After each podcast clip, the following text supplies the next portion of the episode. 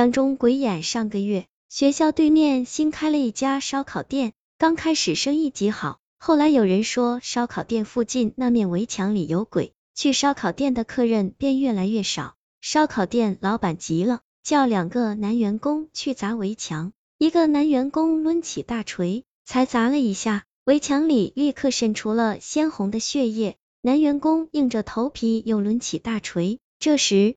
大锤仿佛被一只看不见的手抓住了，调转方向砸向了男员工。男员工猝不及防，把自己砸了个脑袋开花，当场毙命。旁边看热闹的人一下子吓得落荒而逃。烧烤店老板为查明真相，亲自凿开了围墙上的墙皮，发现围墙里爬满了结着小红果的藤蔓植物，小红果里的浆液和人的血液一模一样。烧烤店老板以此为借口，终于将围墙鬼的事压了下来，生意又恢复如初。听到这儿，李宇轩急道：“事不宜迟，你快带我们俩过去。”贺秋飞说：“我行走不便，你背我过去。”看了看一脸愤恨的李宇轩，林小刚咬着牙说：“我来背。”又回到烧烤店旁边，贺秋飞指着那道围墙说：“就是那里。”回想起围墙里的那个女鬼，李宇轩忍不住打了个寒战。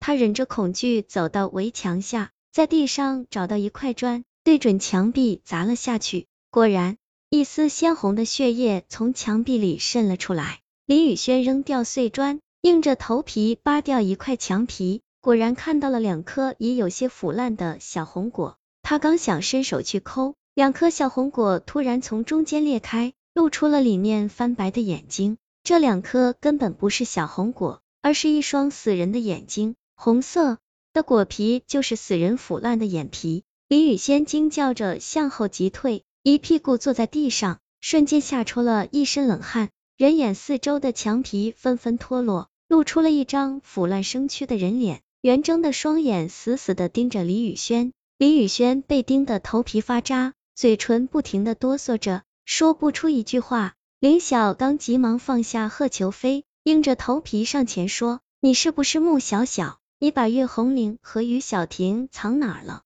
墙里的女鬼没有说话，双眼却溢出一汪血泪，缓缓滚落双颊。旁边的贺球飞闻言一震，单脚跳到女鬼面前，失声道：“你真是穆小小吗？”穆小小就是贺球飞的女友，一个月前宛若在人间蒸发。不知去向，贺秋飞为此终日精神恍惚，终于也出了事故。女鬼突然开口说：“对，我是于小婷，站在围墙下给李宇轩打电话时，我就站在他旁边。当时看见你站在马路对面，我害怕你见到我烧焦的真面目，就急忙拉着于小婷挡住了我的脸，并和他一起跳到了围墙对面。